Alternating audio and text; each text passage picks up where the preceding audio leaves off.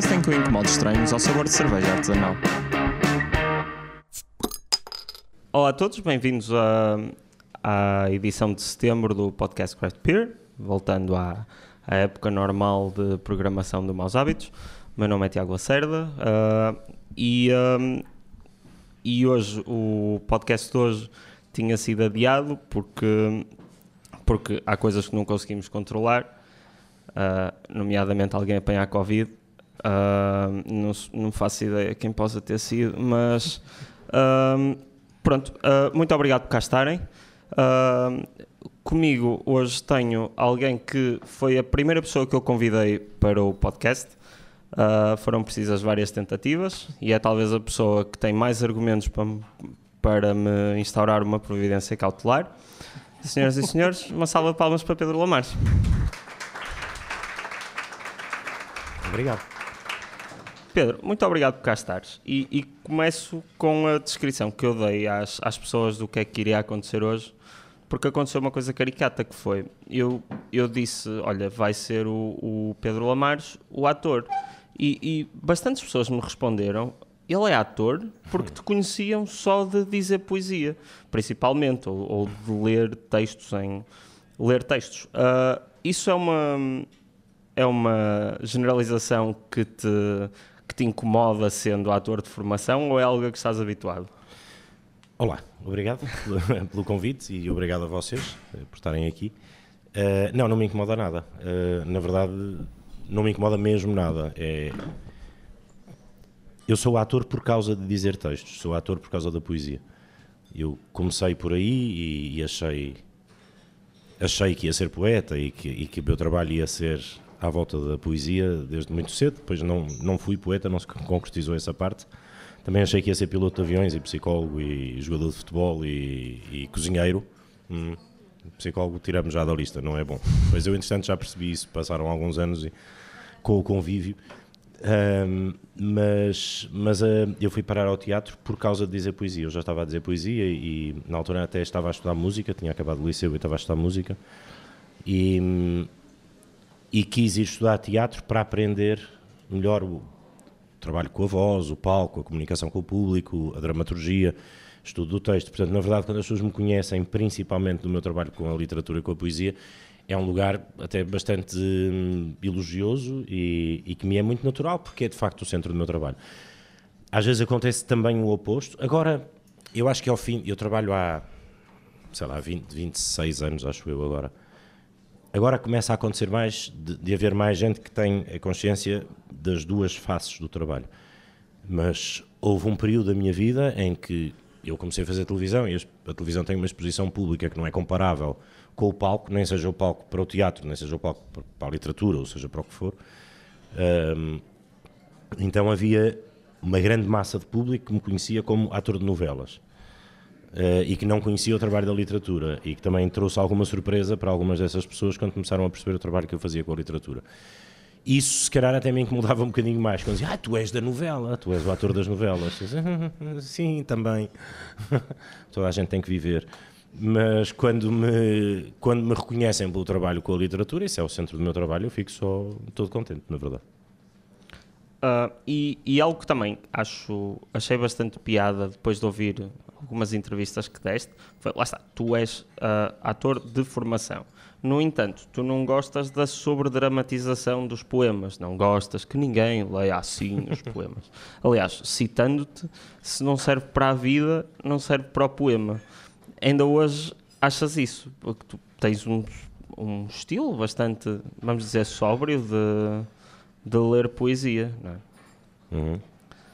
Sim, hoje, por exemplo, com a quantidade de cerveja artesanal que estamos a ver, não sei se sóbrio seria a palavra que eu escolheria, mas sim, isso, eu, eu não inventei isso, quer dizer, eu não inventei nada, mas sim, um, ehm, a procura que eu faço e a obstinação que eu faço com o trabalho de texto é o trabalho de texto ser credível e ser autêntico. E tu estás a dizer um texto a uma pessoa, não trazer a barreira de distanciamento da literatura entre o intérprete e a pessoa.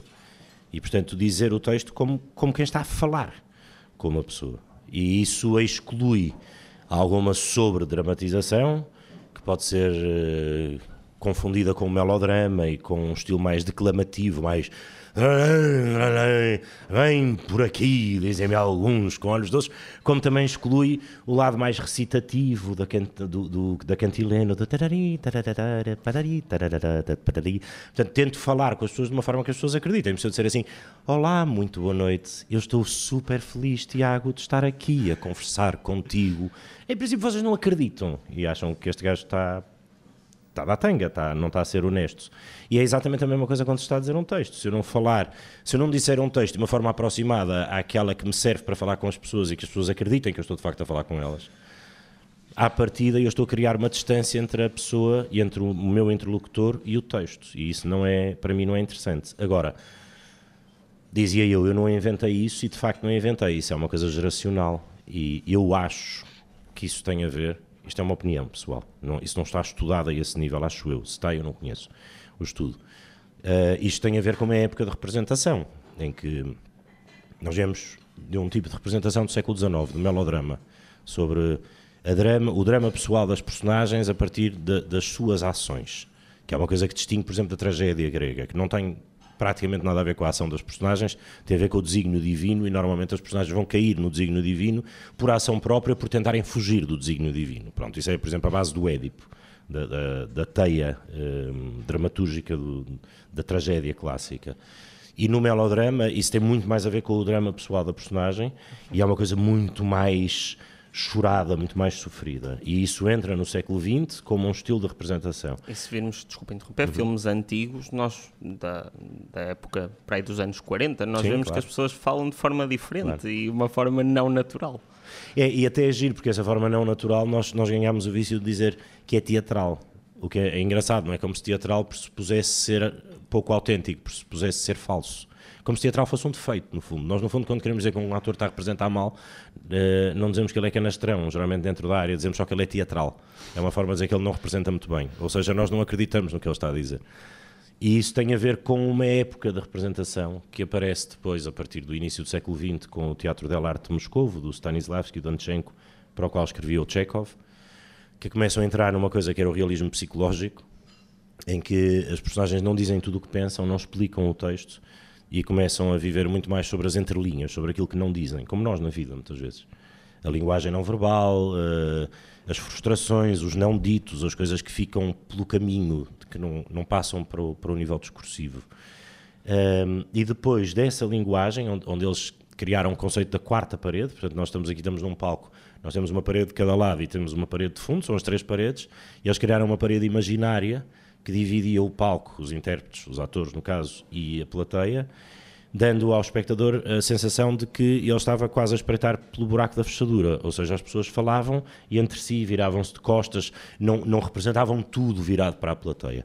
Depois isso é transportado para os Estados Unidos, pelo Lee Strasberg, cria o Actor Studio, há um outro método paralelo também, do, que era seguido pelo John Frey, do, não me lembro do nome dele, não sei se vocês se lembram. É, é Adler, vem depois, a Stella.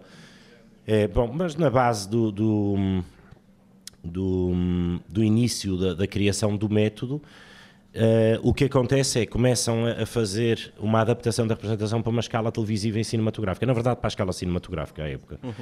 Que tem uma diferença brutal e que é muito engraçado e fácil de perceber para qualquer pessoa, que é sei lá, eu aqui numa sala tão pequena, em relação à última fila lá ao fundo, se eu fizer um micro movimento de sobrancelha, ele é quase imperceptível se eu fizer um grande movimento, ele já é perceptível. Se eu fizer um movimento de braço maior, ele é perceptível. Se a minha voz for mais longe, não se trabalhava com microfone, ela é perceptível na fila Z de um teatro à italiana com 300 lugares. Quando tu colocas a câmera em frente ao autor e fazes um plano apertado de peito... Já não precisas o, de exagerar tanto. Se, não, não, só não precisas, como traz estranheza, porque o espectador tem a sensação que está a 20 centímetros da, casa do, da cara do ator. Portanto, tudo o que o ator faça a mais, o espectador faz um gesto para trás, é lá! e, a, e a artificialidade fica muito mais à vista. E esse método de representação para a câmara veio a transformar-se naquilo que se chamou naturalismo. No fundo, o que a minha geração faz uh, com o texto poético, ou vá, quem procura isso, quem faz essa pesquisa e tem esse interesse, aproxima-se um bocadinho a essa ideia do naturalismo. Que depois há outras linhas. Há a chamada leitura branca, que não tem intenção nenhuma, é quase é dizer as palavras de uma forma super articulada, bem desenhada e deixá-la com o máximo de neutralidade possível para que o, inter, para que o, o receptor as, as receba como um leitor que está a ler no papel e aquilo não traz modulação, não é? Um, há outras linhas e há pessoas que acham este tipo de leitura simplesmente uma seca e é super legítimo também que o achem, mas não sendo uma coisa original, sendo uma coisa geracional, acho que não era uma coisa que estivesse ainda há poucos anos tão aplicada à poesia. E isso sim tem sido um bocadinho a minha busca. Uh, tu, em espetáculos que fazes, tais como, por exemplo, a poesia é uma arma carregada de futuro, ou outro tipo de. quando publicas posters nas tuas redes sociais de, de eventos de leitura de poesia que vais ver, acontece muito que é posters teus a fumar e, e, por exemplo, na poesia é uma arma carregada de futuro, tu tens um copo de vinho em cima da mesa, porque uhum. é com o intuito de diálogo com a, a personagem. Também fui buscar a, a, referência ao álcool por causa do, uhum. do tema comum.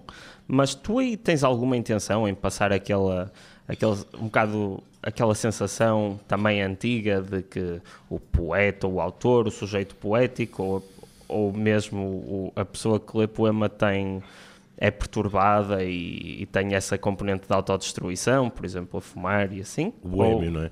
Exato. Não, não tenho de todo. Aliás, o a fumar, hum, há uma ou duas imagens minhas a fumar que vieram de uma sessão fotográfica com o Vitorino Coragem e aquilo não, nós não estávamos a fazer aquilo para ser cartaz de espetáculo, nós estávamos a fazer uma sessão duradoura com vários registros diferentes e o fumo é um elemento muito interessante para a luz.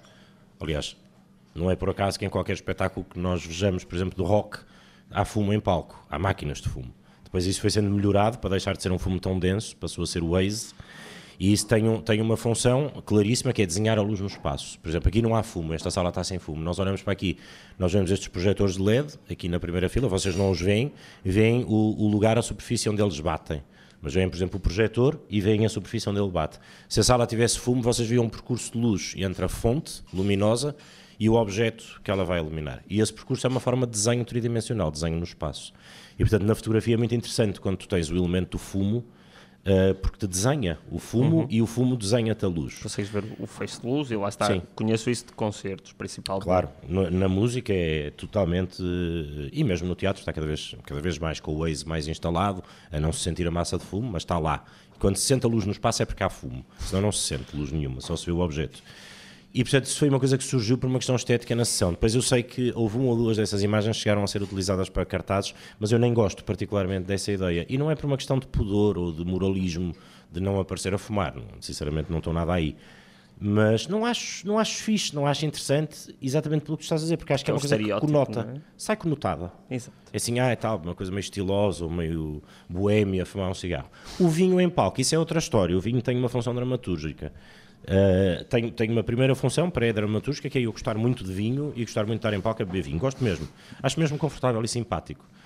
E em espetáculos em que eu estou completamente sozinho durante uma hora, uma hora e meia, que eu estou a conversar com o público e a ler coisas, o vinho tem uma, uma função e o um efeito de desformalizar e de tornar aquilo num ambiente mais aproximado a uma tertúlia de casa, que depois...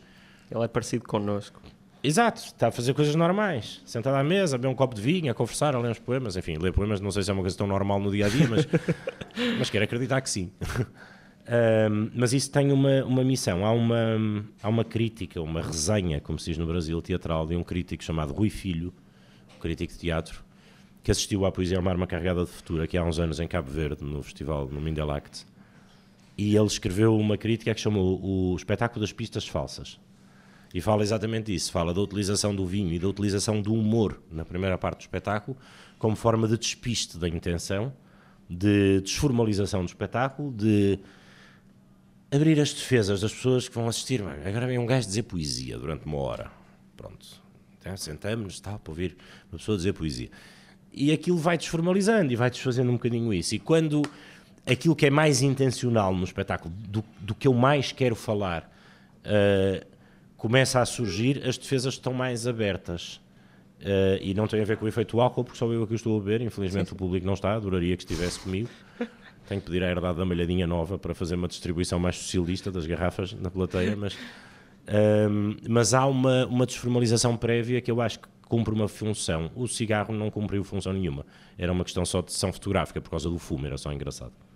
Embora, lá está, reconheças que existe esse estereótipo e até nem gostas Sim, claro, dele. claro. Uh, tu disseste, ainda agora que fazes, já lês poesia, pelo menos em público, há, há mais de 20 anos, não é? Outra coisa que, que também disseste antes, ah, noutra entrevista, foi que um, tu vais evoluindo e à medida que o tempo passa, se calhar vês os poemas de forma diferente e se calhar também os lês. Uh, tu, felizmente, tens um, um ótimo historial em que fizeste, por exemplo, as quintas de leitura, que estavam sempre cheias, mas achas que quem te, quem te fosse ver há, há 10, 15 anos a ler um conjunto de poemas, por exemplo, Fernando Pessoa, que foi quando eu interagi primeiramente contigo, será que hoje em dia haveria exatamente a mesma coisa? Isto também serve de, de desculpa para. Uhum quem já te viu tem desculpa para voltar a ver, não é? Exato. Portanto, eu vou usar esta deixa, vou dizer, não, é sempre muito diferente, que é para as pessoas continuarem a ir ver. Não, mas é, é objetivamente é diferente. É, dif é diferente, é assim, um espetáculo em palco é sempre diferente, mas isso é um lugar comum, não é? Quer dizer, mesmo concerto visto algumas vezes, há uns gajos assim particularmente disciplinados nisso, sei lá. Estou a lembrar-me, por exemplo, Roger Waters. Os concertos de Roger Waters, aquilo é ao segundo, é milimétrico, em tudo, no gesto, no, na sim, música, sim. na imagem, é tudo, tudo, tudo milimétrico. Há concertos que têm mais margem, não é? Um espetáculo de teatro, por exemplo, é mais milimétrico, mas no milimétrico que é, ele vai parar a lugares diferentes. O tipo de espetáculos que eu faço com a poesia, eles não são mesmo milimétricos, porque eles têm já de si uma margem de improvisação. Há alguns que não têm tanto, por exemplo, o meu espetáculo com a Lúcia Muniz, uh, o Para Atravessar Contigo o Deserto do Mundo, que é só Sofia de Melbrenner e Jorge de Sena, ou o meu espetáculo com Ana Dias, do projeto Jacarandá, com Mar Pista, que é Um Secreto Regresso. São espetáculos mais marcados, até pela interação em palco. Uh, e tenho mais marcação, principalmente o Jacarandá, um secreto regresso. Com a Lúcia nós também navegamos um bocado. Uh, mas há, está é, tá mesmo na assunção do espetáculo que é suposto ele ter uma margem de, de rapanço, de improvisação e de jogo com o que está a acontecer na realidade. E depois há a evolução natural, que é, eu não sei se a evolução é necessariamente para melhor, mas ela está em permanente movimento. Eu estou em permanente movimento, porque senão é uma seca para mim também e eu perco o entusiasmo de fazer as coisas. Portanto, eu mesmo, por exemplo, tu falaste do espetáculo Poesia é uma arma carregada de futuro. Eu tenho esse espetáculo na estrada há não sei quantos anos, já não sei mesmo. Mas também não sei em quantas versões vou do espetáculo. Eu todos os anos, e às vezes várias vezes por ano, eu no ano de 2023 mudei o argumento do espetáculo, ou seja, o guião de textos três vezes. E eu vou na terceira versão só em 2023 e basta acontecer um, um, haver um acontecimento político, haver uma guerra, uh, haver uma coisa qualquer que me, que me choca ou que me interessa particularmente falar, para eu ir ao espetáculo mexer com a estrutura para criar um bloco para falar daquilo. E, portanto, há uma evolução que é mesmo que tem a ver com a orgânica do próprio espetáculo. E depois há a minha pesquisa, de estar sempre obstinadamente à procura dessa autenticidade, dessa verdade e de uma forma de comunicação mais eficaz que faz com que, opá, com que aquilo seja se mova do lugar, não seja sempre igual. Até porque falaste do, do Roger Waters, tem as coisas decoradas. Eu já vi como elogio a, a concertos, a, as músicas são exatamente iguais ao álbum. Mas eu acho que não é bem isso que nós queremos quando vamos ver um concerto, não é? Da mesma forma que, olha, agora o Pedro, nesta, nesta parte do poema, vai inspirar fundo. Se calhar uhum. não, não interessa ser assim tão, tão genérico, não é? E, e acho Sim. que essa margem de manobra acaba por tornar as coisas mais interessantes, quer para quem vê, quer para ti próprio. Porque Será que era assim tão interessante fazer sempre a mesma coisa? Para mim não era de certeza. Pois. Para o público acho que depende da expectativa. Por exemplo, com a questão dos concertos, eu acho que muitas vezes quando a pessoa ouve obstinadamente um álbum e vai ver um determinado artista, tem uma expectativa de ouvir aquilo. Eu acho que também é legítimo. E às vezes quando aquilo é tão alterado, ou a pessoa vai ver e ele não toca nada daquilo que nós conhecemos, e são tudo coisas novas, às vezes isso pode trazer uma sensação também de uma certa frustração, que eu também acho legítimo. Eu não tenho propriamente esse tipo de experiência, quer dizer, agora começa a ter um bocadinho com os vídeos que vão circulando e não sei o que, que é ver já a expectativa de me ouvir dizer aquele poema. Quase um toca aquela, não é? Sim, um tipo... toca aquela, toca chutes. que é, o meu toca chutes é, diz Alberto Queiro. mas, mas já tive experiências, por exemplo, houve uma, houve uma sessão muito engraçada no Centro Cultural de Belém, quando saiu o Dicionário de Camões da Caminho, que eu fui ler Lírica Camuniana pai, durante meia hora, sozinho. E eu nunca tinha visto uma plateia assim, porque eu, senti, aí eu percebi um bocadinho a cena das estrelas de rock, eles diziam os poemas comigo, era maravilhoso. As pessoas faziam as pausas e, e faziam lip sync comigo. Quando eu fazia uma pausa, davam uma deixa, diziam o verso seguinte, achando que eu eventualmente me poderia ter esquecido, ou mostrando que estavam a acompanhar o poema. Mas isso não é um fenómeno que tivesse a ver comigo, é um fenómeno que tinha a ver com Camões, claro. Uh, mas também já tivemos ao contrário, que é, tu vais adaptando as, os, os poemas a à tua cadência, à, à evolução natural que vais tendo, mas também, e que foi uma coisa que eu só descobri com a pesquisa, tu já tiveste o contrário, que foi alguém fazer um poema para ser lido por ti, que é o Sim. caso do Coisinhas Preciosas para meter no cu, por exemplo. Exatamente. E, um, e qual foi para ti, por exemplo, essa, esse poema para ti, achas que, que o mantens uh, estático porque foi feito para ti naquela altura?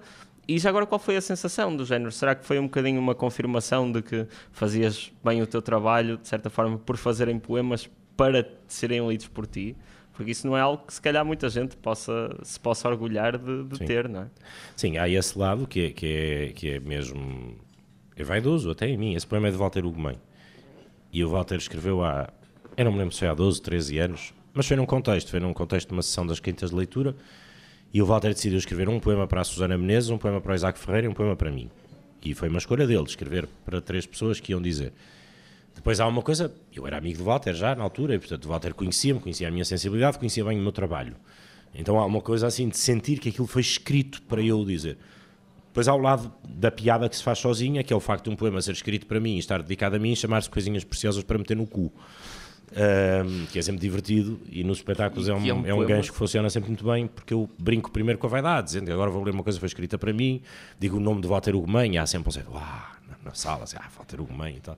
E depois quando digo o título do poema as pessoas começam-se a rir, normalmente bastante, pensando que eu vou sair do armário naquele momento uh, com alguma com algum detalhe um, e depois é um choque cervical enorme porque o poema é pesadíssimo. O poema é violentíssimo, é sobre uma criança que é espancada pelo pai porque brinca com as bonecas da irmã. Aquilo depois não dá vontade nenhuma de rir. E depois a frase volta a sair já sem o preciosa, já não é as coisinhas preciosas, mas é da altura sai da boca do pai e diz que depois do pai ter pegado fogo ao quarto de brincar, ele diz agora vai ver o que sobrou das tuas coisinhas de meter no cu. E quando a frase sai aí a meio do poema já ninguém ri. Uh, mas sim, claro que há uma é, é, maravilhoso, quer dizer, haver alguém que escreve uma coisa para nós, a pensar na nossa sensibilidade, na nossa forma de dizer, e sendo um, um tipo como o Walter, que eu admiro profundamente e que eu gosto muito do que ele escreve, efetivamente, uh, claro que é. Fico vaidoso com isso, fico contente, fico feliz e sim, acho que deve ser uma confirmação de que alguma coisa tu deves estar a fazer direitinho, mais ou menos, para, ah, para o Walter até, escrever um poema. Eu até diria que hum, quando tu também um, disse que gostas de ouvir interpretações diferentes a poemas que, que, tu, que tu costumas ler.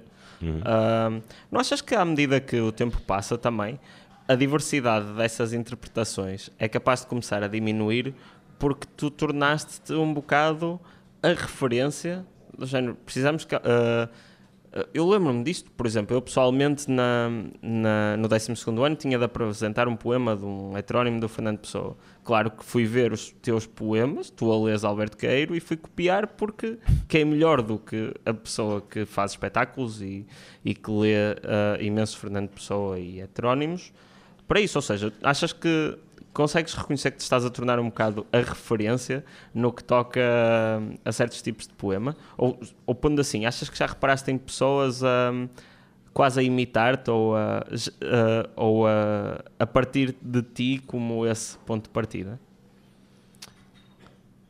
Olha, não, não vou fazer charminho ou ser, ter uma falsa modéstia. Sim, eu já percebi que algumas pessoas a imitar-me.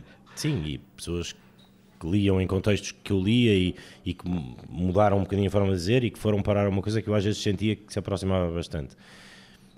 Não sei se sou a referência, quer dizer, há algumas pessoas que dizem que eu, pronto, que eu estou numa geração, que vou um Vilaré, depois um Viegas e tal, que eu sou um dos representantes desta geração, sei lá, fico feliz com isso, por um lado. Uh, não temo que esse leque de diversidade diminua por causa disso, de maneira nenhuma. Acho, acho, como eu disse há pouco, eu não inventei isso. Eu estou a seguir claro. uma corrente geracional de um tipo de representação e de interpretação. Depois, o trabalho que eu faço com o texto Epá, eu estou a fazê-lo porque é o meu trabalho, mas isso é mesmo uma obsessão minha. Eu adoro fazer aquela merda. Eu adoro, eu adoro. Eu adoro dizer poesia, eu adoro fazer pesquisa de como ultrapassar as primeiras leituras do texto, como chegar às segundas camadas, a terceiras camadas, como tirar os artifícios, como voltar a tirar, porque já temos o texto conquistado e achamos já sabemos dizer aquela merda e vamos dizer outra vez e está cheio de batota, está, está cheio de vaidade e está cheio de outras coisas que não interessam puto ao texto. E portanto isso é um trabalho um bocadinho obstinado e é muito divertido para quem gosta do que faz, não é? E portanto, eu não, eu não sou referência de mim próprio, eu não fico aí instalado de maneira nenhuma. Se há pessoas que me têm como referência, é pá, maravilhoso, acho, acho, acho super legítimo e fixe. E provavelmente também, se calhar, porque não conhecem outras pessoas ou porque não vão tanto a eventos de poesia, claro. ou se calhar vão e gostam muito de me ouvir a mim e está espetacular. Eu adoro isso. Eu fico todo contente que as pessoas tenham essa referência. Agora, não temo que isso diminua o leque. Acho que não há esse risco, sinceramente. E eu acho que qualquer pessoa que começa a dizer poesia, Tiago, mas acho mesmo isso, uhum. pode até passar por uma primeira fase, como eu passo, de imitar os meus mestres. Olha, eu lembro de uma história, quando eu fui ao Pinguim a primeira vez, em 97. Uh, tinha um ano, não te quero que faças sentir velho. É só... e não dizias poesia ainda. Meu filho tem um ano e sete meses e diz Herbert Weller quando acorda. Um, e eu lembro-me do Joaquim Castro Caldas, eu levantei-me e disse um poema. Eu lembro do, do Joaquim Castro Caldas, no final da sessão, se virar para mim e dizer: Eu acho que as palavras foram estas mesmo, que eu acho que fixei mesmo. Uhum. Dele-me dizer: Ó oh, miúdo, tu tens garra, tens uma voz mesmo fixe é pá, para de me tentar imitar. Não te vai servir de nada. Não, não te serve de nada, não é interessante. Experimenta ler com a tua voz. Pá, o gajo estava certíssimo. Eu estava a fazer uma passe disto do Joaquim Castro Caldas. E eu tinha vindo de imitar o João Vilaré, e depois conheci o Joaquim Castro Caldas, tentei imitar o Joaquim Castro Caldas, depois comecei a tentar imitar o Mário Viegas, porque era mais moderno e tinha uma outra cena. Até eventualmente chegar a uma altura, isto é como quando só se lê um livro de poesia ou dois livros de poesia, ou só se lê sete poemas na vida e se começa a escrever poesia. A contaminação é muito direta. A da altura, quando tu lês 3 mil poemas, a contaminação já não é tão direta, porque já é uma mistura de contaminações muito claro. maior. E vais encontrando eventualmente uma voz própria. Portanto, isso eu não temo nada que feche o leque. Acho, acho que se as pessoas começarem a dizer, rapidamente vão perceber que o desafio é constante. E que mudando de um autor para o outro, e dentro do mesmo autor, de um texto para o outro, de repente o texto está a pedir coisas absurdamente diferentes. E algumas delas contradizem a teoria de base. Algumas delas permitem fazer brincadeira, choramingar o texto, fazer pronúncias, enfim, alguns textos permitem-se isso. Uhum. E também não há mal nenhum. Isto não é uma, uma cartilha, não é uma religião. Não há aqui uma, uma cena de, olha, para fazer isto bem, faz-se assim, está bem? Senão não vale. Até porque no caso do Fernando Pessoa, ele não, não está ele cá próprio... para... Sim, não, não, ele, ele próprio, tinha qual várias deles, abordagens. É? Qual dos Fernandes Pessoas? Até porque, por exemplo, eu também acho que tenho um pouco essa opinião que foi, uma vez estava a ver televisão uh, completamente, uh, estava só a ver televisão e era os 100 anos do Saramago. E, e, alguém, e estava alguém na biblioteca de Mafra a ler o Memorial do Convento. E a minha primeira opinião foi: claro que escolheram Pedro Lamares, porque quem, quem mais seria. Portanto, é, é, bom ver essa tua, essa tua abordagem. Uh, uh, e, e, e, tu próprio já passaste por isso de te dizerem que, que te estavam a imitar. Mas não só tu lês de uma certa maneira, e se calhar era isso que eu associava a fazer, porque sempre que eu acompanhei o que fazias, era, por exemplo, tu a ler bastante sóbrio, uh, por exemplo, poemas do Alberto Queiro, uh, mas recentemente no programa Nada Será Como Dante, tu também estendes-te um pouco e lês o poema Os Sapos, deixa-me... O do Manuel Bandeira, provavelmente. Bandeira, ah, também havia um tu, do Nuno Judice. Em que tu exploras uma, uma parte. Também juiz! Sim. Tu exploras uma parte de, de, ler poesia de forma que eu, pelo menos, que te via a ler a poesia mais, mais clássica do, do início do século XX, não, não via tanto. Isso foi uma coisa que tu sempre fizeste, ou também com o tempo foste explorando essas novas dimensões e novas vozes, por assim dizer? Ora, é uma pergunta bem gira. Na verdade, eu acho que eu comecei por fazer um bocadinho, não, não em vozes, em vozes não. Eu comecei por me permitir mais, lá está, numa altura em que tinha uma forma mais uh, uh, de dizer, mais, sei lá o okay, quê, expressionista, não sei que palavra que seria, mais exagerada, vá. E fazia tudo em mais e aí permitia mais. Depois comecei a conter, a conter, a conter, a conter. E depois houve uma altura em que eu acho que já não tive tanta necessidade também de me provar a mim mesmo essa sobriedade, essa contenção e também conhecendo melhor o instrumento da minha voz, comecei a permitir-me brincar com isso. E haver textos em que eu brinco com isso. E, por exemplo, os Chapos de Manuel Bandeira é uma brincadeira pegada. O texto é uma brincadeira pegada, quer dizer, se um gajo tentar dizer aquilo, na verdade aquilo vai virar uma piada maravilhosa se eu tentar dizer aquilo como diga Alberto Queiro. Pois. Aí o texto vai ser altamente risível. Porque vou tentar, é tipo, lembro de uma noite que estávamos no Labo M, ouvir o Rui David e eu fui para o microfone. O Rui David não sabia o que, é que eu ia fazer, ela tocar uma música e tal, fechou os olhos e eu pus-me a dizer Ágata, porque o meu amigo Zé me tinha desafiado para eu ir dizer o mas não fiques com ela. E eu disse Ágata como digo Alberto Queiro. Aquilo foi uma piada. De facto, dizer Manuel Bandeira como se aquilo não fosse uma piada, era uma piada em si. Era uma piada a fazer-se a si próprio. Portanto, a, a dada altura também há que ter essa flexibilidade de perguntar ao texto o que é que tu precisas, o que é que eu posso fazer por ti, para te servir às pessoas. E alguns textos precisam que eu não faça nada, que faça a lição de Leonardo Cohen. Chega ao palco, diz as palavras, transmite a informação, chega-te para o lado e não te insinues. Há outros textos que pedem que eu eventualmente me desfaça por dentro. Uhum. E há outros que pedem uma piada, e pedem voz, e pedem brincadeira. E para não te levares demasiado e está tudo sério. bem, para não é? me levar demasiado a sério, porque não é, a poesia não é uma cena sacrossanta, é, é vida. E tu sempre achaste isso? Sim. Sim, isso acho que sempre achei. Sempre achei porque sempre contactei com ela dessa forma. O meu avô escrevia poesia, fazia também piadas em verso e em forma de poema. O meu pai adorava ler nas tertúlias, enfim. É, sim, sempre foi uma coisa que pá, era tão importante como outra qualquer e ao mesmo tempo muito importante como outra qualquer. Uh, eu, agora mudando um bocadinho, eu da primeira vez que tive contacto contigo foi porque tu foste ler à minha escola, andava eu no oitavo ano. Uh, agora percebo que tu, tu és bastante crítico do ensino de poesia nas escolas, porque não, nas tuas palavras, não se sente a poesia, disseca-se a poesia e, e a, o significado, por exemplo, tem de ser aquele e só pode ser aquele. Uhum. Uh, eu pergunto de onde é que surgiu essa, essa ideia de ler nas escolas, se foi porque quando tinhas, lá está, quando andavas no oitavo ano gostavas de ter alguém que que te, que te explicasse isso, uh, para não teres de ser tu sozinho a chegar lá. Uh, foi por um convite de outro professor, foi porque se a escola não te ensina, vais fazê-lo tu, ou a linha D, todas as anteriores. Olha, na verdade, a minha motivação hoje em dia para fazer coisas nas escolas é uma motivação muito mais clara na minha cabeça e muito mais motivada por um sentido de missão. Um, mas quando eu comecei a fazer isso, teve mais a ver com uma das tuas alíneas e até com o contexto em que eu fui parar à escola onde tu estudaste e onde tu me viste nessa altura. Que foi, a primeira vez foi um convite da Maria Fernanda, de uma professora de português, para ir à Soares dos Reis. E o que eu fui fazer foi uma, uma conversa com jovens artistas, como eu era ainda semi-jovem artista. Tinha tu próprio andaste na Soares dos Reis? Não, não andei, não andei. Ah, okay. Não, não, não. Eu estudei em Espinho okay, até é ao 12 e depois um, estudei artes, de facto, hum, mas é em Espinho, é no Liceu de Espinho, não andei na Soares.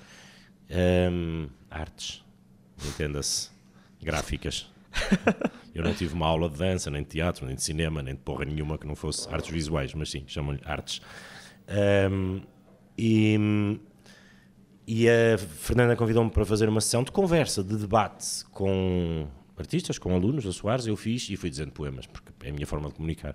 E depois voltei lá no ano seguinte para fazer outra. E depois havia um professor que tinha sido lá professor e que já não era, que era o Leonardo Afonso, que era uhum. professor na tua escola, e que me convidou para ir à tua escola. E só depois é que eu tornei isso num espetáculo, chamado Entre Nós as Palavras. E agora faço há bastantes anos em escolas só para ensino secundário. Tu, por exemplo, já não o terias apanhado no oitavo ano como apanhaste na altura, porque na altura era uma conversa. Em que eu ia ler coisas, mas era uma conversa. Uh, Agora também é uma conversa, mas tem uma motivação dramatúrgica. Há uma estrutura de textos pensada e que tem a ver um bocadinho com essa proposta a alunos e professores. O espetáculo é muito feito para os professores. É um espetáculo é um espetáculo para alunos, em que os professores convocam os alunos e vão acompanhar os alunos, até muitas vezes com uma, com uma narrativa um bocadinho. Vamos, ora, vejam lá como é que se faz, não é? Como, como se fosse uma coisa que o próprio professor tivesse dominado em si e na verdade eu vou desafiar essa estrutura toda, porque eu depois vou falar de como comunicar com os alunos e de e porquê. Não, eu não vou ensinar coisa nenhuma, mas eu vou eu vou perguntar, por exemplo, porque é que nós estudamos o colonialismo da forma que o estudamos. Uhum. Um, e vou falar de feminismo, vou falar de homofobia, vou falar de mim, vou contar um bocadinho a minha história, vou, e vou fazer isso através de leituras de textos. E depois começo a gozar com a leitura expressiva, que é uma brincadeira que eu faço, porque, porque acho divertido. Eu, eu, eu não sei se ainda estou lá, mas há, aqui há uns tempos mandaram uma imagem de um manual da Porta Editora em que eu era usado como exemplo de leitura expressiva. E tinha uma fotografia minha e tinha um link. E depois era um exercício de perguntas sobre a minha forma de leitura, para exemplificar a leitura expressiva. E eu antipatizo até à quinta casa com a expressão leitura expressiva. Portanto, achei mesmo divertido. Eu, eu brinco muito com as professores e provoco. Eu, claro que eu percebo o que é que quer dizer a ideia de leitura expressiva, não sou propriamente idiota, mas mas é, o conceito para mim tem um equívoco de base. Eu costumo brincar muito com as pessoas e desafiar, por favor, façam-me só para eu entender e saber comparar, façam-me uma vez uma leitura impressiva para eu ouvir. E eu depois consegui distinguir a impressiva da expressiva. Porque normalmente o que vem associado à leitura expressiva é vamos explicar às pessoas que entendemos o sentimento do poema e que entendemos o que o poeta diz quando fala em dor. e é essa brincadeira que é assim, oh malta, Eles têm 17 anos, eles não são imbecis, eles têm 17 anos, está tudo bem. Em princípio, eles têm um conceito de amor, de dor, de guerra, de ferida, de o outro, de medo. É, eu acho que não é preciso explicar quando eu digo o poema, eu acho que eu posso só dizer e as pessoas eventualmente vão entender. E portanto, essa ideia do expressivo normalmente leva-me ao tal conceito do exagero, ao tal uhum. melodrama, à Olha, há uma ideia com a qual eu antipatizo muito, que é a ideia de que alguém está em, em frente a um microfone a palestrar ou a dar uma aula ou, ou qualquer coisa, é, em princípio é porque sabe muito mais sobre a vida. Quer dizer, eu não, se eu fosse falar de física quântica ou de macrobiologia, cenas, coisas que eu, na qual eu fosse especialista, em princípio eu saberia mais do que as pessoas estavam na plateia. Mas eu quando vou dizer poesia, eu não vou falar de poesia, nem de teatro, eu não vou falar da minha área. Eu vou falar da vida através de poesia. Ora, que motivo tenho eu para achar que eu sei mais de qualquer coisa da qual eu falo de um poema? Que motivo tenho eu para saber mais sobre crianças oprimidas por homofobia quando digo o texto de Walter Ugumem do que uma pessoa que esteja na plateia? Eu não fui oprimido por homofobia. Eu não tive na guerra. Porque raio eu digo o Natal 45 de Jorge de Sena achando que vos vou explicar a dureza da guerra. Eu sei lá se alguém aqui teve na guerra, ou teve um pai ou uma mãe, ou se é ucraniano, e, e olha para mim e diz assim: este, a sério que este gajo me está a tentar ensinar isto. Seja, não há motivo nenhum para eu partir desse princípio. E, e é, lá está, quase que uma pessoa cai na, na ideia de que se tu o dizes com mais convicção é porque tu de facto sabes e, e é interessante tu, tu próprio pensas nisso e, e lá está, e, e, nem sequer tinha pensado nisso, mas é verdade que é se tu nunca passaste por uma guerra, mas, mas se calhar, mas ao mesmo tempo também é aquela ideia da as pessoas que passaram por isso nem sempre são as melhores a falar sobre isso. E se calhar aí também é a valência dos atores ou de quem lê. Eventualmente, mas tu aí podes questionar isso sobre a pessoa escrever sobre aquilo. Pois. O meu trabalho, quando vou dizer, é um trabalho de intérprete, eu sou um transportador. Eu vou a uma fonte, que é o texto, e transporto a pessoas, que são, neste caso, vocês, que estão aqui. Eu sou o veículo, eu sou o cano de ligação, sou o fio elétrico de condução. Eu não sou o assunto, não sou o poeta e não sou o receptor. É fixe manter isso claro na cabeça. Até é engraçado já agora tu dizeres o poeta, porque nós na, sempre que demos sempre que demos poesia na escola, nós, nós somos super criticados se dissermos o poeta, porque é sempre o sujeito poético. E é engraçado tu especificamente dizeres isso. E eu estava a pensar nisso porque, porque tu que se calhar, não sei, acho que tu consomes muito mais poesia do que se calhar um professor de português na, na altura. Pode até nem ser, não quero fazer juízo de valor, mas é engraçado dizeres o poeta. Mas também queria perguntar aí que é, tu dizes que, que se disseca e não se sente os poemas. Tu, pessoalmente, quando escolhes quando escolhes poemas que queiras fazer, seja em espetáculos, seja... Não, nos diferentes tipos de espetáculos que fazes, tu fazes essa, quanto mais não seja uma versão menor dessa dissecação, ou vais quase exclusivamente por sentimento? É o que te, parece, o que te senti melhor na, na altura? Uh, antes de mais, eu tenho te fazer uma pequena correção, porque eu, eu não sei se eu disse isso, portanto, se eu disse, não é a ti que eu estou a fazer a correção, é a mim, mas se eu disse isso, já não concordo com isso. Ou seja, a minha oposição não está entre dissecar e sentir. Uhum. Uh, eu não acho que nós possamos nunca ensinar alguém a sentir o que quer que seja, portanto, se eu usei essa expressão, usei erradamente. Uh, ou seja, na, ah, na escola disseca-se e não, e não se sente. Eu sei lá se sente. Há pessoas que sentem imenso. Eu conheço professoras e professores portugueses absolutamente inacreditáveis, extraordinários, fazem um trabalho lindo, muito mais dificultado que o meu, em condições muito mais difíceis claro, que o meu, claro, claro. e que adoram realmente poesia, conhecem realmente poesia. Portanto, eu não posso avaliar isso de maneira nenhuma. O que eu posso criticar, e critico ativamente, e está tudo bem com isso, é só a minha opinião, é o dissecar aqui é a compartimentação do texto e a análise do texto por aquilo que é objetivo e, e, e avaliável. Uhum. Pronto, tem a ver com a nossa sociedade, toda ela quantitativa, capitalista, comparativa, competitiva, uh, e portanto nós avaliamos por números, com casas decimais, fazemos médias entre números, essas médias depois fazem uma média com outro exame que dá uma outra média que permite entrar na universidade, tem esta média que não é pré-definida, mas é definida com a última média do último candidato que entrou segundo um número de vagas e vai tudo redundar em números. Uhum. Pronto. E quando isto é estruturado assim e nós temos que avaliar as competências de um ou de uma aluna no estudo da poesia, nós temos que avaliar aquilo que é objetivo, não temos hipótese nenhuma, porque o impacto que o Alberto Queiro teve na minha vida aos 12 ou 13 anos, ninguém o conseguiu medir e atribuir-lhe um número com casas decimais. Não conseguiram. Ninguém uhum. consegue medir essa emoção, ninguém consegue medir o desarrumo que essa merda pode trazer à vida de uma claro. pessoa. Mas consegue medir se nós sabemos contar as sílabas, se sabemos fazer a contagem correta até à última sílaba sotónica, sabemos medir perfeitamente se um gajo distingue meu brinco no espetáculo da poesia é uma arma carregada de futuro, que é uma piada do espetáculo, eu digo distinguir as rimas ricas das rimas pobres, que é uma espécie de economia financeira aplicada à poesia. Quer dizer, isso nós sabemos fazer, e está certo, aquilo tem uma resposta certa e uma resposta errada. E, eventualmente, depois temos uma parte mais equívoca, que é a interpretação do texto e o que é que o autor, quando me dizem o que é que o autor queria dizer, eu aí é que começo a pôr as mãos à cabeça. Eu sou amigo de vários autores e não me lembro de perguntar ao oh, Filipe, ao oh, Vasco, o que é que tu querias dizer quando... eu não sei bem em que princípio se parte com isso, mas pronto. Depois há aquela coisa da tua interpretação do texto. E aí há uma justificação, que é uma justificação super válida, que é aquilo que é avaliado é a capacidade de argumentação e de defesa da sua opinião da pessoa que escreve. Eu consigo empatizar com essa parte. Embora acho que essa parte não avalia a capacidade interpretativa do texto. Avalia a capacidade de expressão escrita e de argumentação. Portanto, logo aqui há assim vários campos que eu acho que são um bocadinho equívocos. Agora, o que de facto me incomoda mais, para além da análise, e vou ser redundante, analítica dos textos, dessa dissecação de sílabas, de épocas, de correntes, uh, de tipos de rima, etc., é o próprio conteúdo poético, que eu acho, desculpem, chatíssimo. Chatíssimo. Eu vejo o programa de português e dá-me bocejos. Eu não tenho vontade de ler poesia. E, e, acho que nos anos em que se chega à poesia mais difícil, são exatamente os anos mais difíceis de chegar à poesia mais difícil, porque há uma primeira fase que é altamente lúdica, que é espetacular, que é o primeiro ciclo, depois há uma fase em que praticamente não se estuda poesia, e depois começa-se com aqueles clássicos, assim, encriptadíssimos, que eu, hoje, com 44 anos, a trabalhar com poesia há 20 e muitos, já não sei quantos, tenho que trabalhar à séria quando tenho que dizer Camilo Peçanha ou Camões ou Antero de Cantal ou Guerra Junqueiro, tenho que trabalhar à séria para dizer aquilo. Isso é o que é pedido a uma pessoa de 14 anos ou de 15.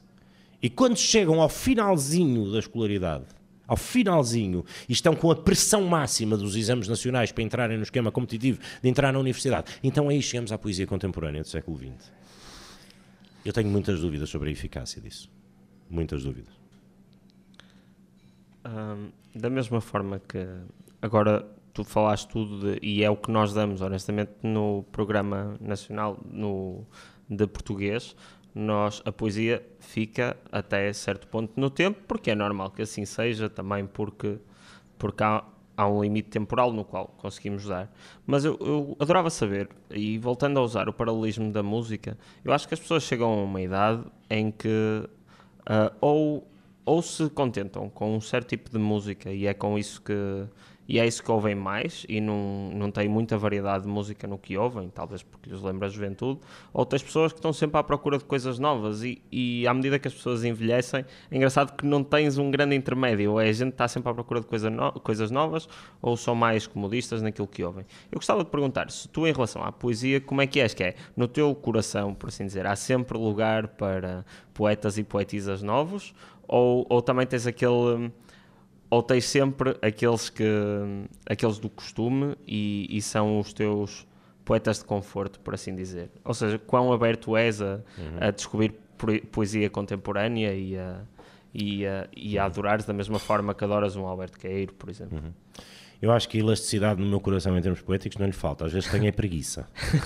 Ou seja, eu às vezes devia, eu às vezes não, eu devia obstinadamente ler muito mais as editoras independentes, pelo menos portuguesas, para acompanhar de facto e ler inteiros os livros dos poetas que estão a publicar, não de todos, mas dar uma passagem ainda por cima num livro de poemas, isso não é tão difícil de fazer, porque a pessoa lê um, dois, três, cinco, sete poemas, e se os sete poemas forem mesmo uma merda, em princípio os outros 25 não vão ser incríveis. Portanto, aquilo não tinha passado por um crivo editorial, e portanto há um...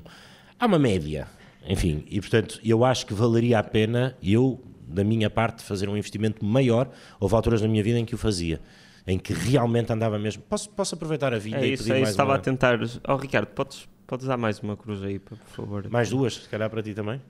Já que insisto. Obrigado. Um, mas uh, a elasticidade não é posta em causa, ou seja, eu, tô, eu não, eu não fiquei nada trancado nos poetas. Fiquei trancado no sentido em que os, os que estão lá estão lá. Quer dizer, acho que o Queiro dificilmente sairá dali, o Herberto Helder dificilmente sairá dali, o Alberto, o Rui Belo uhum. dificilmente sairá dali. Agora, eu na verdade leio muito mais poemas, poetas contemporâneos do que poetas clássicos. Muito mais. Eu sou muito mais chegado a Francisca Camelo, a Filipe Leal, ao Vasco Gato, à Golgona, uh, enfim eu estou sempre a ler muita dessa malta que está a escrever contemporaneamente e que é da minha idade, obrigado, e mais nova, obrigado, e mais nova que eu, e isso eu não sou nada careta aí no sentido obrigado, no sentido clássico da poesia antiga.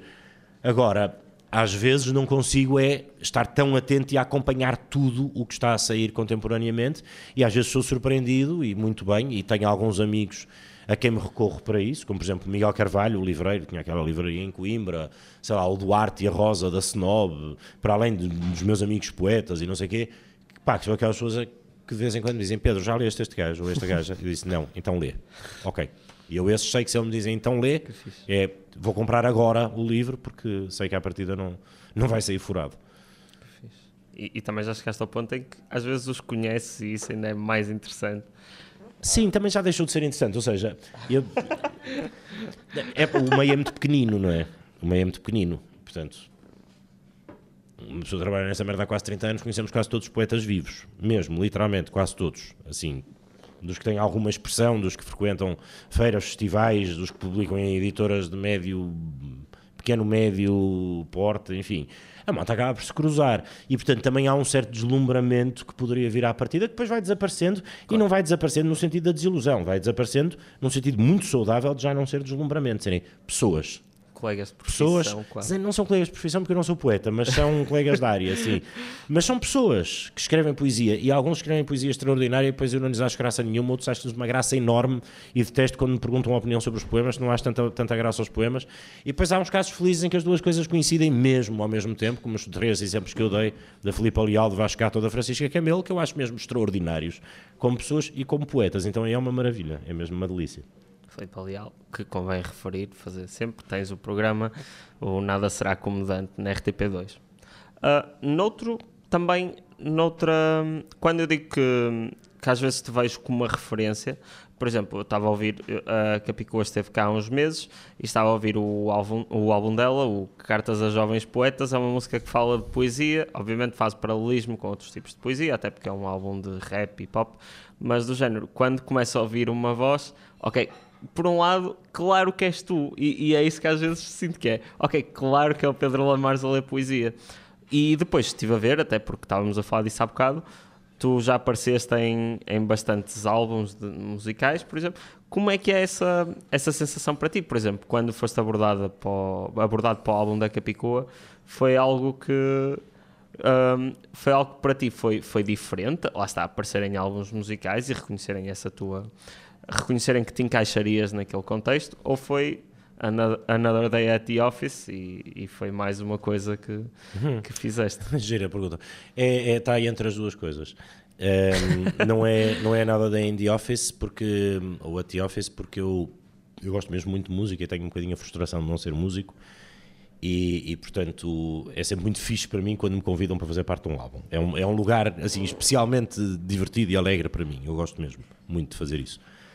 Uh, por outro lado, eu trabalho muito com músicos, dirijo músicos, crio espetáculos com músicos, uh, faço coisas de poesia em diálogo com música, um, ehm, participo em concertos uh, e, portanto, há um lado nisso que não é assim tipo, uau, vou entrar num disco de música. Também não ponho já a música como sendo uma arte que esteja acima das outras artes de palco. Portanto, acho que estamos todos em numa possibilidade de diálogo e de, de, de interdisciplinariedade isto sem, sem as IPAs era capaz de funcionar melhor. Um, e, e, há um lado que me interessa sempre muito explorar em termos de trabalho, já sem a conotação do super deslumbramento, mas, mas há pessoas, por exemplo, Ana Deus, Uh, Ana, Ana também foi tua entrevistada, não foi? Foi, foi não no contexto online, online antes, de, ao, vivo, ao, vivo, mas exato. também já esteve cá no outro eu ouvi podcast, essa entrevista também. A Ana, por exemplo, eu trabalhei anos com a Ana e adoro, sei lá, fiz coisas com o Sérgio, o Godinho, mas aí em palco, em dueto, com textos dele. Mas, por exemplo, com a Ana é uma coisa muito mais eh, cozida. Também o Quintas de Leitura. Sim, sim, nas quintas, mas não só. Muito, muito fora das quintas. Eu fiz muitos anos de quintas, eu fiz, sei lá, pai, 60 espetáculos das quintas. Portanto, enfim, okay, é... foram muitos anos mesmo. Mas. Desculpa, desculpa não, não, não, não, tá, não tens nada a pedir desculpa, só estou a dizer, passou por lá muita gente muito fixe da música. Portanto, uhum. ali também me deu contacto com muita dessa gente. Mas houve muitos desses trabalhos que depois desenvolveram para outros lugares quando estou em contexto de disco, há um entusiasmo juvenil em mim, isso é engraçado. Por exemplo, um exemplo divertido disso que eu tive recentemente foi gravar com a Joana, com dois N's, cantora brasileira. Eu não a conheci pessoalmente, falei com ela por telefone só.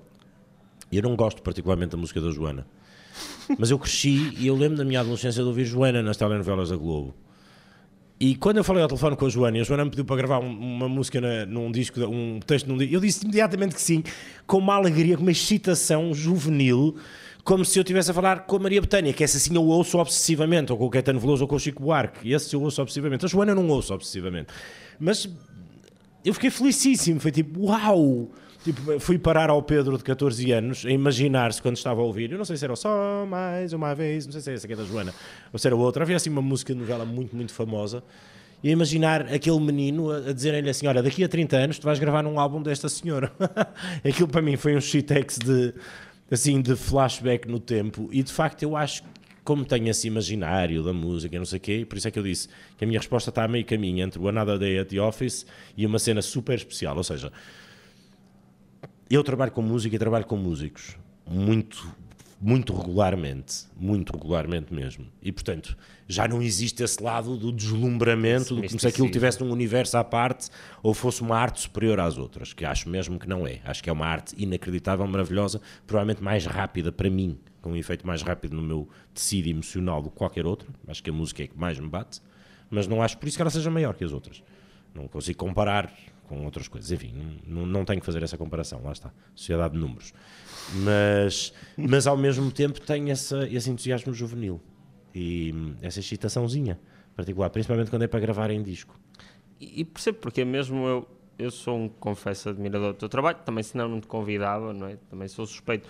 Mas uh, quando estava a ouvir o álbum da Capicua, que eu tinha só ouvido os singles, do nada ouvir a tua voz, que foi algo que já te ouvi a fazer montes de vezes, que é ler poesia, ouvir-te no contexto de um álbum parece diferente, é estranho. Sim. E no caso e, da Capicua, por exemplo, faz um sentido particularmente incisivo e forte em mim e foi especialmente fixe fazer com ela, porque eu admiro muito o trabalho da Capicua, por um lado, admiro muito a postura dela e o trabalho dela, e por outro lado, porque a Capicua é uma voz, ainda por cima uma voz feminina, que é maravilhoso, um, existir nesse contexto e ter a força que tem, dentro de uma área musical que não sendo uma área que eu consuma, eu não sou um consumidor de hip hop, mas é uma área que eu admiro imenso e que eu acho que é um exemplo maravilhoso de democratização do texto poético, que é a poesia ao serviço da intervenção social, da expressão pessoal, eh, transversal às várias classes e até muito associada a classes mais populares. Eu não vou dizer classes baixas em termos eh, financeiros ou económicos, porque isso não, não sei se é.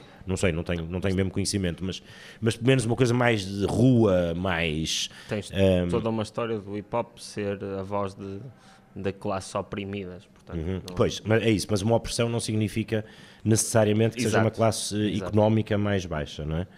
Um, ehm, Podia ser uma classe, por exemplo, das mulheres eh, da nobreza oprimidas, vítimas de violência doméstica, por exemplo, não deixam de ser oprimidas, não é? As Marias Para dar um exemplo, acho que não é o caso do hip hop, mas para dar um exemplo de, de uma possibilidade de opressão uhum, que não implica claro. um desnivelamento económico, não é? Um, mas, mas ser a Capicua, que eu admiro tanto, e ser a linguagem do hip hop, e a Capicua fez uma escolha inteligentíssima. Aquilo é muito giro, se vocês não conhecerem a canção, aquilo chama-se Carta, Cartas, Cartas aos Jovens, jovens poetas. poetas. Exato que é uma resposta em intertexto evidente com um livro do Rainer Maria Rilke que chama Cartas a um Jovem Poeta, que é uma correspondência dele com um poeta que lhe escreve perguntando-lhe a opinião sobre os textos dele, e na primeira carta que o Rilke lhe responde, depois aquilo vira uma correspondência e o livro resulta dessa correspondência, na primeira carta o Rilke diz-lhe uma coisa sobre a qual eu deixo já aqui dito, uh, não concordo totalmente, mas aprecio mas não concordo totalmente. Acho demasiado dogmático é, o princípio, demasiado dogmático. Mas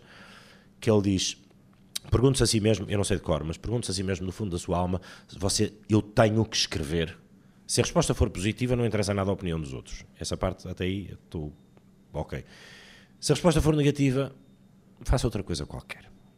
Se não for uma necessidade absoluta, eu aí não consigo concordar totalmente com essa ideia. Ou seja, eu acho que a pessoa pode escolher fazer uma coisa, mesmo que ela não seja uma necessidade visceral, pode ser só um prazer. E está tudo bem com isso. Ou pode ser uma curiosidade intelectual, também está tudo bem com isso.